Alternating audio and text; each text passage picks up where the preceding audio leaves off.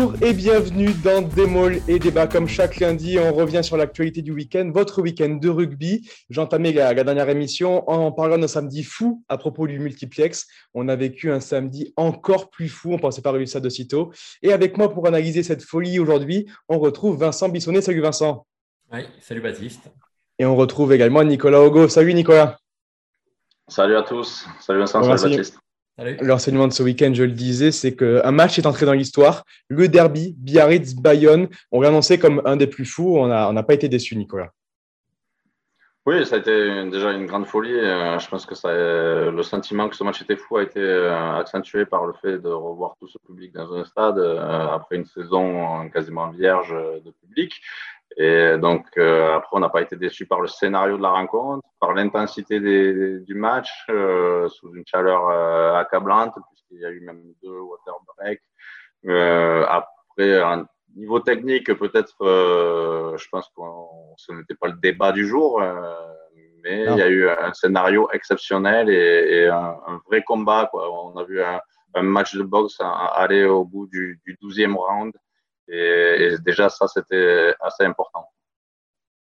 Vincent, ton avis sur cette rencontre complètement folle Oui, euh, vendredi dernier, Midi Olympique euh, titrait le, le, match de l'année. Euh, L'affiche était déjà belle. Alors, c'est vrai que la, la, le scénario de cet après-midi l'a rendu, rendu mémorable. Hein. C'était c'était à peine croyable. C'est vrai que j'étais au stade et on, on avait on avait presque l'impression d'halluciner devant, devant ce bras de fer voilà, qui, qui, euh, qui voyait les deux équipes se répondre coup pour coup sans marquer de points. Et on avait l'impression que ça allait être une, une bataille sans fin, euh, avec ces, ces, pénalités non tentées, avec ces, toutes ces occasions vendangées, avec ce, drop goal, on pourra peut-être en reparler. Euh, de, on en reparlera. On se demande voilà, comment les Bayonnais ont, ont, pu ne pas, ne pas le tenter à la 80e sous les poteaux, c'était euh, insensé, quoi. Tout était insensé, quoi. Le, scénario de, de, la prolongation euh, également, hein, avec cet essai d'Emeric Luc euh, euh, validé pour un passage en touche, ce duel de buteurs un peu, un peu, un peu maladroit. Enfin, c'est vrai que ça a été, ça a été incroyable, quoi. Puis avec tout, tout, toute cette atmosphère, quoi, là, ce, cette rivalité entre, entre, entre Bayonnais et Biarro et qui s'est conclu avec une séance de tir au but. Euh, c'était euh, voilà, ça, ça, aurait été euh, ça aurait été le scénario d'un roman ou d'un film. On aurait dit c'est trop gros pour être vrai. Et, mais là, c'était le cas. C'était une émotion assez assez incroyable quoi à vivre. Il faut féliciter, euh, je pense qu'il faut féliciter les acteurs, ouais, Vincent, parce qu'on aurait pu s'attendre à une guerre des tranchées. Et en fait, on a eu un vrai combat à, la loyale. Quoi. Il n'y a pas eu de, oui. de, de débordement qu'on aurait pu attendre pour un derby sous haute pression, sous haute tension. Avec euh, cet enjeu-là, ça aurait pu tomber dans, dans l'à peu près ou dans, dans un rugby qu'on n'avait plus envie de voir. Oui paru. Et là, il faut quand même euh, souligner le bon travail euh, fait, je pense, des staffs pour maintenir leurs joueurs sur focus sur l'objectif final et puis sur le bon arbitrage de M. Pouise qui n'a pas laissé la place à, à, faire n'importe quoi aux acteurs de ce match. Et ça a livré vraiment un, vraiment un combat d'une intensité assez rare. Oui, Nicolas, tu as raison sur, sur, sur, sur, deux points, là, notamment. Euh, c'est vrai que le, le score bon, a, a pas emballé le, le, le tableau d'affichage. Hein. 12, 12, points marqués en, en 100 minutes. Euh, on a connu mieux en termes d'efficacité offensive. On a connu aussi mieux en termes de, évidemment, de, de maîtrise tactique et technique. Il y a eu des, des fautes assez grossières des, des deux côtés.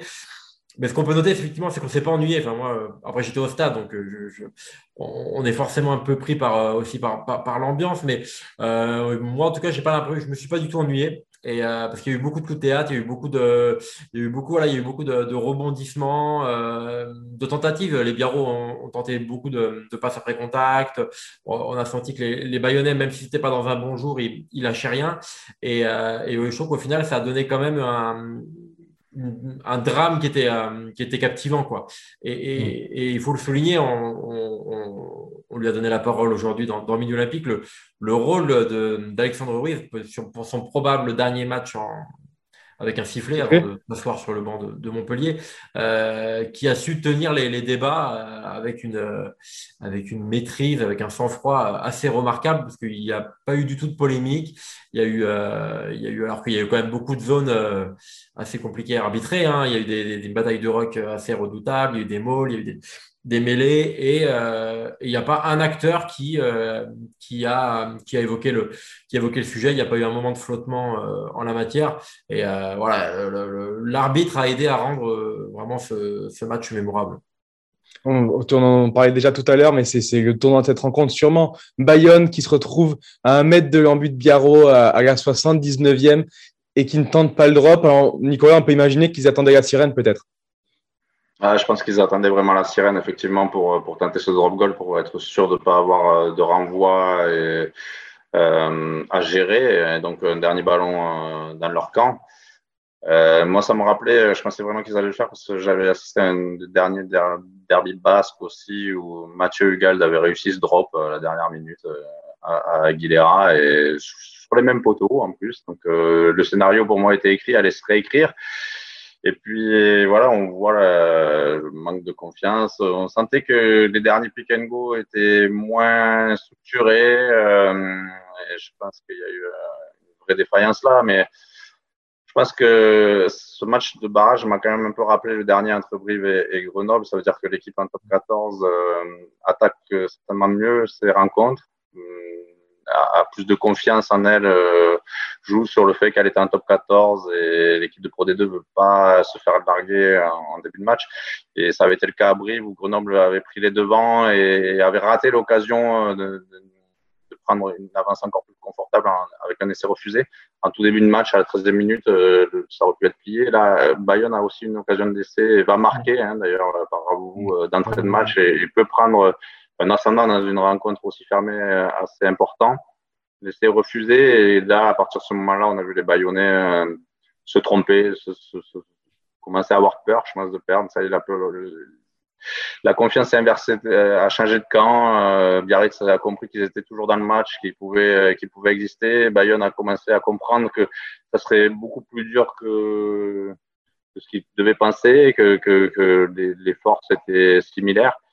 Et donc, euh, Délité a perdu euh, le fil du match vraiment parce que euh, je crois que Perpignan avait montré la voie pour, pour battre cette équipe de Biarritz. Il fallait mm.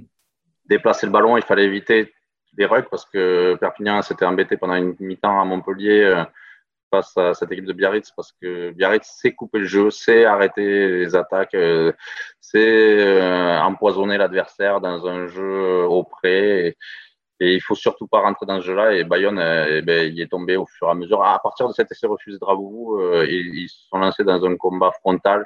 Alors c'est sûr, euh, ils ont été en plus confortés dans ce choix-là par, par des molles pénétrants où ils étaient plutôt bien en place, où ils ont tout fait des différences. et au final, ça leur a coûté la victoire. Hmm. Et ce match qui se termine donc par, euh, par le capitaine exemple, Stephen Armitage, qui, qui met ce, dernier tir au but. Vincent, toi qui étais sur place, raconte-nous ces, ces, instants, raconte-nous la tension, la délivrance, euh, comment c'était ce dernier tir au but.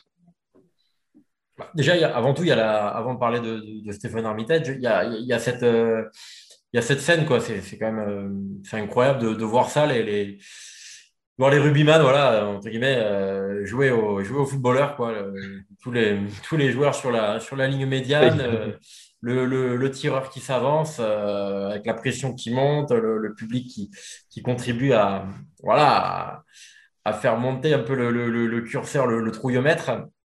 C'est c'est voilà, c'est une scène improbable, quoi. On, on a l'impression de un peu de, de, de, rêver quoi et, et, et c'est vrai que c'est vrai qu'on voyait progressivement l'adresse des buteurs qui, qui déclinait. Hein. La, la, gestion, elle était de moins en moins, euh, on va dire, fluide. Et, euh, et c'est vrai qu'Emeric Luc qui s'avance, c'est c'est vrai que c'est dramatique. C'est faut pas dire que c'était écrit à l'avance, mais ça aurait dû être le héros de, l'aviron. Et euh, c'est vrai que quand on le voit poser le ballon, prendre la course d'élan, on le sent pas, le sent pas dans son dans son élément.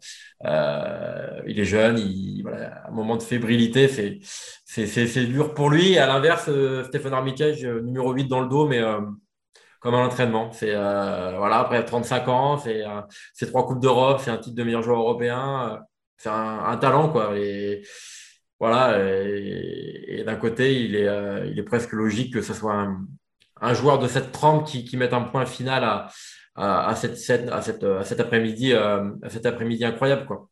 Et après, euh, et après voilà, on sent, on sent, le public qui était dans les dans les starting blocks qui envahit la, la, la, pelouse.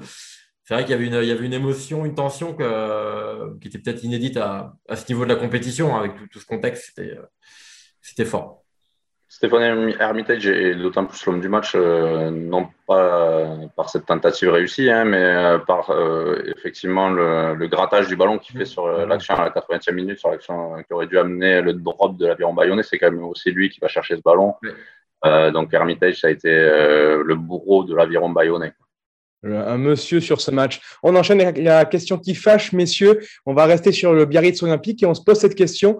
Le BO est-il condamné à vivre une saison en enfer en top 14, un peu comme vient de le vivre Agen Nicolas, quel est ton, avis à ce sujet? Euh, Je pense pas parce que ben déjà il y a une histoire de, dynamique et euh, Agen, ils étaient quand même restés sur une saison où ça se passait pas très bien mais qui avait été arrêté par le la crise sanitaire. Donc, euh, il n'y avait plus cette dynamique d'équipe euh, qui, peut gagner. Euh, Biarritz, ils ont aussi une équipe qui est armée. Hein. Je veux dire, ils ont des joueurs qui auraient très bien pu jouer un top 14 cette saison. Ils ont vraiment beaucoup de joueurs qui, ont connu le très haut niveau. on pense à Saïli, à Armitage pour, pour penser qu'à eux. Hein. Mais alors après, pour savoir, ils pourront gagner des matchs. Maintenant, c'est sur la durée. Et sur la durée, on sait que c'est plutôt la, profondeur de l'effectif, la qualité de la profondeur de l'effectif qui fait la différence en top 14. Euh, parce qu'effectivement, si Saïdi se blesse, ben, c'est plus la même équipe. Si Armitage est peut-être moins bien parce que les années euh, passent, euh, il faudra aussi un joueur de cette trame derrière. Alors, ça va être le travail des prochaines semaines de trouver les doublures pour avoir 2-15 de départ de niveau similaire. On, commence déjà à en parler. C'est le mercato côté Biarros commence tout juste à, s'activer, euh, Vincent, parce que, parce que forcément, ils ne savaient pas à quel niveau ils évolueraient l'année prochaine. Oui, Biarritz avait plutôt avancé sur un, sur un mercato pour, euh, pour jouer le haut tableau du, du Pro D2. Hein. Il, y a, quelques, quelques belles prises. Hein. Le, le demi-mêlée argentin euh, Thomas Koubeli devrait, devrait arriver. Il y a, il y a derrière le Queens, euh, Brett Heron, dont on, dont on dit plutôt, dont on entend plutôt du bien. il y a quelques joueurs qui peuvent amener une plus-value par rapport à par à Agen, parce que la, la, la, la tentation de la comparaison est, est grande. Euh, je trouve que Biarritz a quand même plus de entre guillemets top joueurs. Voilà, euh, Johnny Dyer, euh, Stéphane Armitage, Francis Sailly. typiquement, ce sont des, des joueurs qu'on n'avait pas qu'on n'avait pas à Agen, des joueurs qu'on n'a pas qu'on n'a pas vu. Voilà, en tout cas. À, à, à niveau, on, aurait pu, on aurait pu espérer. Donc, je pense que, je pense que le, le, le BO aura plus d'atouts à faire valoir euh, qu'Agen. Je pense aussi qu'il y, a un, il y a un facteur exogène pour le coup, si on peut le dire, euh, qui, va compter, c'est qu'on n'aura pas une saison à huis clos. Donc Biarritz va vraiment jouer des matchs à domicile. Euh, Agen n'a joué que des matchs entre guillemets sur, terrain neutre. Et on sait que voilà, on sait que le soutien du public peut aider les, petites équipes à, faire la différence. Après, si on regarde la globalité du top 14, j'ai beaucoup de mal à voir comment Biarritz pourrait ne pas terminer dans les, parmi les deux derniers. Hein. Euh, on a l'impression qu'il y a un top 12 dans ce top 14 maintenant. On voit que c'est une équipe qui va être à, à, lutter avec des, des, formations comme, comme Brive, comme Pau, qui sont quand même, euh, qui sont quand même autrement, euh, autrement plus armés, avec des, des postes presque, presque triplés dans, dans, toutes les lignes. Voilà, je, je Biarritz aura des atouts à faire valoir, mais c'est vrai que sur, sur la durée d'un championnat, je, je, serais le premier surpris à les voir terminer dans le, dans, dans le top 12, on dira. Ouais, c'est ça. On a, comme je disais, Nico, on a vraiment l'impression qu'il y, a un top 12 qui se dessine, un top 14, et que pour les équipes qui montent, c'est vraiment compliqué de rester à ce niveau-là. Oui, effectivement, on peut parler de top 12, mais euh, on peut aussi voir que cette année, euh, bah, la 12e place, elle, a été euh, décrochée à la dernière journée, à la dernière seconde de la dernière journée. Donc, il faut voir quand même. on peut voir aussi que des équipes comme a fait Agen. Ils avaient fait des très bonnes saisons en, top 14 avant que ça s'essouffle, parce que effectivement, quand on joue euh, le bas du tableau, euh, c'est très dur, hein, psychologiquement et physiquement aussi, parce qu'on n'a pas la même euh, profondeur d'effectif que les grosses écuries qui peuvent faire tourner. Donc, les joueurs cadres commencent à fatiguer d'être toujours dans, cette recherche de la victoire qui peut sauver le club. Donc, euh, c'est mentalement, c'est une approche complètement différente. Donc, il faut voir si ben, des équipes euh, qui ont lutté euh, cette année en top 14 pour éviter la place de barragiste vont pas se fatiguer aussi un peu l'année prochaine. Ça peut être la chance de Biarritz que des équipes comme bah, Brive se fatiguent un peu après deux superbes maintiens, hein, c'est sûr voir euh, comment va repartir le nouveau projet palois. Euh, ça paraît très beau sur le papier, mais on sait que ça, comme souvent avec Pau, quand même. Temps d'adaptation. Voilà, la chance de Biarritz, effectivement, c'est de pouvoir surfer sur une dynamique, euh, sur des top joueurs, effectivement, et il va manquer, c'est certain, pour, pour passer 26 journées. Mais je pense pas que Biarritz fasse zéro victoire en fait, ça va dépendre aussi de combien de points se joue le maintien. On, voit qu'il euh, y a eu euh, cette année un resserrement en haut, beaucoup d'équipes se sont bagarrées, donc en bas, il n'y a pas eu besoin d'énormément de, points par rapport à certains maintiens. Hein. Euh, il y a eu des maintiens à 50 points, là, ça n'a pas été le cas cette année. Donc, pourquoi pas Biarritz au moins être à la lutte entre cette 13e et 12e place.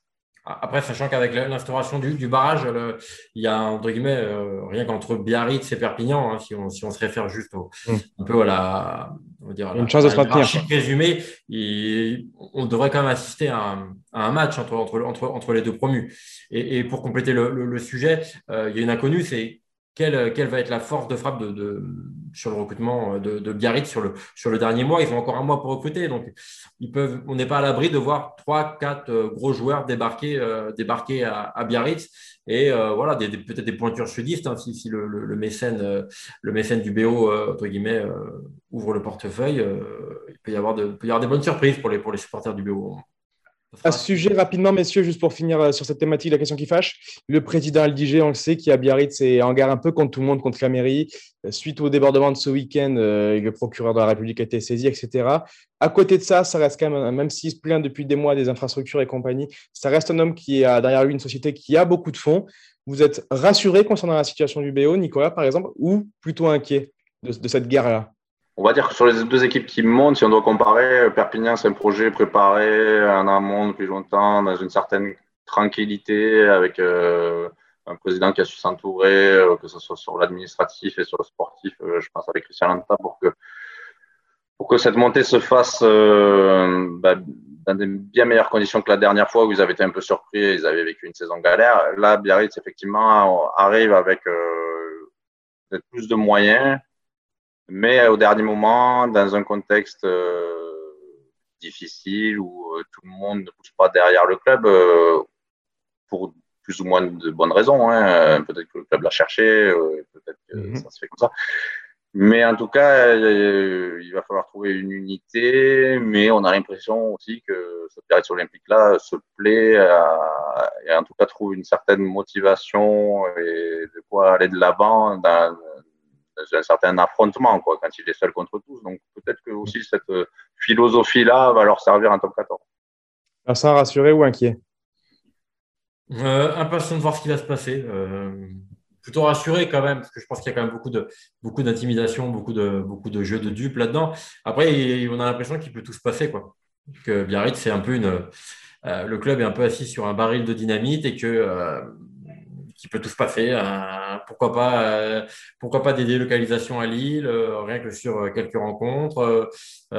pourquoi pas une guerre entre le, une guerre qui encore plus va dire fratricide entre le, entre la mairie et les dirigeants, qui peut aller jusqu'au divorce, je sais pas. Tout peut se passer. Voilà. C'est sûr que bon, on va dire que, que Biarritz est devenu un peu le est devenu un petit peu le, nouveau club qui défraye la, défraye la chronique, mais ça a l'air de leur réussir. Donc, euh, on va continuer comme ça pour le moment. Allez, on enchaîne. Du coup, on va évidemment parler des, phases finales de top 14 aussi, parce qu'elles ont débuté ce week-end avec deux rencontres. Et c'est ton coup de cœur, Nicolas. Big Ben Tamifuna qui, qui a fait une grosse entrée pour la victoire de, de Bordeaux contre Clermont 25-16 samedi soir. Oui, bah les Bordelais ont fait euh, le, travail, comme on dit. Ils étaient favoris, ils recevaient, ils ont gagné, mais ils ont gagné grâce, euh, je dirais, à l'apport de leur banc, euh, qui a été souligné d'ailleurs par Rémi Lamra directement après le match. et notamment donc de l'ancien, j'allais dire, Ben Fenois, le pilier droit, qui est décidément l'homme des phases finales, puisqu'il avait été déjà l'homme des phases finales lors du titre du Racing quand il jouait au Racing 92 en, 2016. Et ben, Christophe Furios sur un, un bel hommage parce qu'il disait il comprend peut-être pas toujours, il aimerait débuter les matchs, mais c'est vrai qu'on se le réserve pour la fin de rencontre. Et son investissement est, exceptionnel. Il rentre et il, a été un, poison euh, pour Clermont qui, a vu cette masse rentrer et qui a gratté des ballons euh, juste sous ses poteaux, qui a obtenu des pénalités dans les rues, qui est resté debout, qui a, fait le boulot en mêlée. Donc euh, les années passent, mais Bentamé Fenois est toujours un poison en phase finale et je crois qu'il faut lui, quand même lui rendre hommage. Et quand il y a des gens qui se plaignent de pas trop jouer, ben, il, faut, il faut retenir cette image d'un joueur qui, qui fait un travail exceptionnel, même si eh ben, il n'a joué que 35 minutes euh, vendredi, euh, samedi soir lors du match de barrage. C'est ça, 35 minutes de très haut vol pour Big Ben Tamifuna, du coup. On enchaîne euh, avec ton coup de gueule, Vincent, et concerne la, première mi-temps du Stade français. Oui, c'est le Stade français. C'est un coup de gueule, c'est plus une, une, petite tristesse quoi, en voyant cette, on a, on a assisté à la, remontée fantastique du, stade français euh, qui, euh, qui, a dû faire rêver ses, supporters, j'imagine, qui nous a tous impressionnés. Hein. Une série de 6-7 victoires pour, finir la, saison et passer presque de la lutte pour le maintien au, top 6. Et on a envie de dire un peu tout ça pour ça. Quoi. Euh, un barrage déjà abordé bizarrement avec cette histoire de Givre. Alors, on sort la calculette. Alors, il faut sortir, il faut sortir mettre la PEG. On change le banc parce que bah, pour être dans les clous des gifs, déjà, ça sonne pas très euh, phase finale. Hein. ça fait plutôt bricolage euh, un peu de.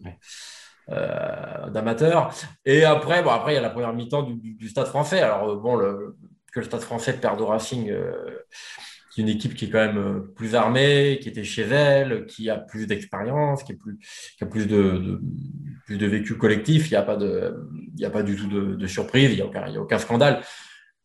Mais c'est vrai qu'avoir assisté à toute la remontée du Stade français pour les voir prendre 28-0 sur une mi-temps, euh, c'est quand même euh, voilà, quand même dommage parce que ça, ça lançait les phases finales de, top 14. On attendait un vrai derby, on l'espérait. Au moins, voilà, que, le, Stade français puisse faire mal un peu au Racing en, mêlée. Et au final, il n'y a, y a rien eu. Il y a eu un sursaut d'orgueil à la fin, mais bon, personne n'est personne dupe. Donc voilà, c'est plus, euh, c'est plus voilà, cette petite tristesse devant ce, triste derby euh, francilien avec un, petit Stade français qui était vraiment loin du niveau euh, affiché depuis le début du printemps.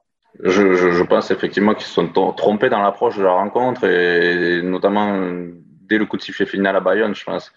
Euh, c'est Guinoves qui fait une très bonne interview dans, dans Midi Olympique aujourd'hui euh, pour euh, présenter les demi-finales qui dit un joueur qui est déjà content d'être en demi-finale, euh, il a déjà perdu. Quoi. Et je pense mm. que les, les Parisiens étaient déjà contents d'être en barrage. Ils, étaient, ils, avaient, remporté leur championnat. ils avaient déjà atteint leur ils avaient déjà, ils avaient remporté leur championnat en se qualifiant et ben, ça s'est vu, ils étaient plus du tout mentalement dans, une possibilité d'aller au bout du top 14 et je pense qu'ils l'avaient même pas en tête et ça s'est vu. C'est la frustration du coup des, Parisiens partagée par Joris Second à la mi-temps au micro de Canal Plus où il disait ça fait chier d'avoir fait tout ça pour ça. On conclut messieurs l'émission comme toujours avec le prono. Les pronos du coup forcément on a deux belles affiches ce week-end les demi-finales et ce week-end de rugby va commencer avec le Racing qu'on retrouve donc face à La Rochelle vendredi soir à Lille donc pour cette première demi-finale. Nicolas, ton avis sur cette rencontre? Les Racing Men. C'était la rencontre la plus, affichée, la plus équilibrée du week-end. On a vraiment un duel entre le Racing et La Rochelle. Je te sens bien optimiste euh, par rapport à ces rencontres. Je pense que les deux matchs seront quand même très indécis, mais mhm. effectivement, pour moi, c'est peut-être celui où justement qui est le moins indécis parce qu'on annonce le Racing comme favori au Brennus depuis quelques semaines. Ils sont armé de chez armé. Euh, l'arrivée de Ficou a donné un élan supplémentaire. On, a l'impression que, rien ne peut arrêter le Racing. À première vue, hein, euh, leur première mi-temps face à un match de barrage a aussi confirmé cette impression qu'ils sont en mode rouleau compresseur. Alors maintenant, ils vont avoir La Rochelle en 2. Euh, la Rochelle qui, reste sur une, défaite, même avec bonus défensif à Clermont. Euh, qui a perdu un final de Coupe d'Europe. Il faut qu'il retrouve cette euh, force qui était la leur avant euh, ben, justement la fin de, cette Coupe d'Europe. sur l'ensemble de la saison, La Rochelle a largement, effectivement, des arguments à faire valoir face au Racing sur un terrain neutre. Il n'y a aucun souci. Effectivement, ça peut paraître très équilibré, mais pour moi, je vois vraiment le Racing dans une forme et dans une dynamique exceptionnelle. Surtout qu'on rappelle que La Rochelle jouera sans Levani Botia, toujours suspendu, et qu'ils ont perdu euh, Bourgarit, qui s'est blessé, leur talonneur. Vincent, ton avis sur ce match Est-ce que, est que, les Rochers, qui ont une semaine de repos, quand même, peuvent renverser les Racing Men qui sont sur une formidable dynamique? Pour moi, c'est presque du 50-50. Alors, j'allais plutôt euh, donner mon, ma préférence, pas ma préférence, mais dire mon pronostic au Racing, mais bon, par esprit de contradiction avec Nicolas, je vais, tenter de trouver des, euh, des, raisons à un succès, un succès Rochelet. Euh, je pense que les Rochelais, même si les absences de, de Bautier et Bourgarit font mal, parce que c'est quand même deux des gros porteurs de balles de, de joueurs très importants dans, dans le système. Euh, je pense que les Rochelais, ils ont quand même, euh, ils ont quand même, je pense, beaucoup appris de leur, euh, de leur, de leur défaite en finale. On ne peut pas parler d'un échec parce que perdre 22-17 à 14 demi-heure à 14 contre 15 contre Toulouse, ce n'est pas, pas, un échec à proprement parler je pense qu'ils ont beaucoup appris de ça. Et euh, voilà, je pense, que, je pense que La Rochelle peut nous surprendre. Voilà, on, les attend dans un registre très frontal, dans, un gros défi. Euh, moi, je pense franchement que La Rochelle a les moyens aussi de, de, trouver la parade. Voilà, euh, le, triangle derrière, Retière, Leeds, Dulin. Il, il, me, il, me, plaît, il a, il a beaucoup de qualité. on, je m'attends à un match très serré, comme à peu près tout le monde, je pense. Mais allez, euh, je pense que La Rochelle peut enfin forcer son destin et, se qualifier pour. Euh, je, je, vais être d'accord avec toi, Vincent. Mais effectivement, en fait, on a envie de revoir, euh, parce qu'on n'a pas assez souligné ce match, mais le La Rochelle qui avait éliminé le Leinster en Coupe d'Europe, s'il joue à ce niveau-là, c'est certainement le plus beau match de l'année qu'on a vu, même si on en a moins parlé certainement que d'autres. Mais le La Rochelle-Leinster, c'était un des plus beaux matchs de l'année grâce à la prestation des Rochelais qui ont été mais, phénoménaux ce jour-là. Et effectivement, s'ils arrivent à de nouveau à être dans cette dynamique-là, euh, il y aura, il y aura un super match euh, à Lille euh, entre Racing et La Rochelle. L'autre rencontre, c'est samedi du coup entre Toulouse et Bordeaux. C'était pour moi la rencontre la plus déséquilibrée. Vincent, ton avis, tu, tu vois les Toulousains semblent favoris. Tu vois les Bordelais capables de, de venir les perturber? Mmh. Pas vraiment, non. J'avoue, euh, j'avoue, j'ai une, j'ai une, sans, toute objectivité, hein, j'ai une, une, grande confiance en, dans ce stade toulousain. Euh, il me paraît tellement, tellement complet, tellement armé, tellement mobilisé aussi. Alors peut-être que le, le match de, de, samedi euh, balayera toutes mes, toutes mes convictions, tous mes a priori. Mais je vois pas vraiment euh, comment le comment l'UBB pourrait prendre le dessus sur, euh, sur, euh, sur le Stade Toulousain, à vrai dire. Hein. Je pense que Toulouse, pour moi, est, est quand même au moins aussi bon devant et, a plus de talent, a plus de talent derrière.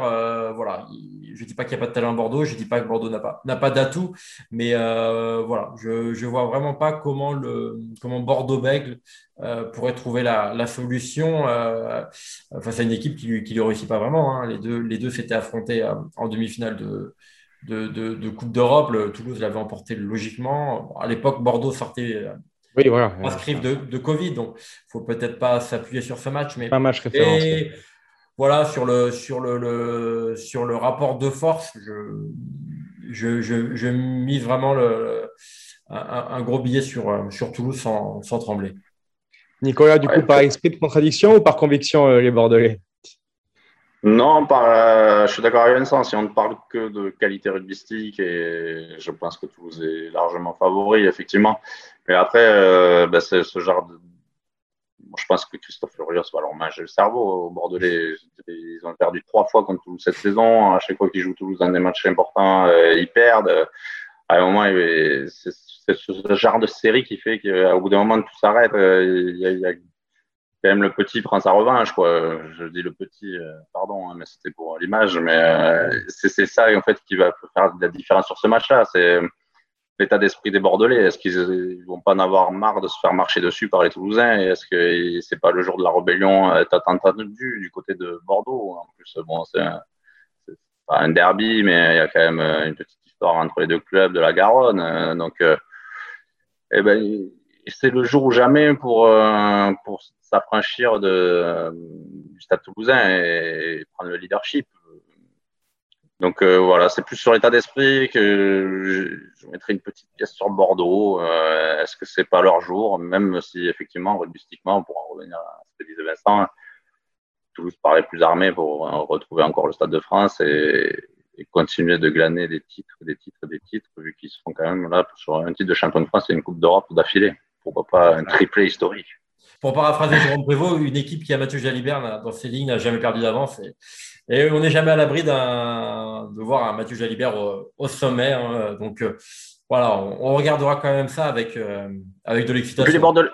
Les Bordelais, quand même, euh, ça me permet de mettre l'accent. On est un joueur, leur arrière au même bureau, on n'en parle pas beaucoup, mais c'est certainement un des joueurs qui a été le plus régulier cette saison en top 14, qui, fait une magnifique saison. C'est bizarre, cette arrière, son nom n'est jamais cité pour aller au-dessus, en bleu, ou parmi les meilleurs joueurs du championnat, mais je crois qu'il a quand même. on parle beaucoup de Mathieu Jalibert, mais c'est quand même une assurance maintenant du côté de Bordeaux. Attention, c'est peut-être ses phases finales à lui.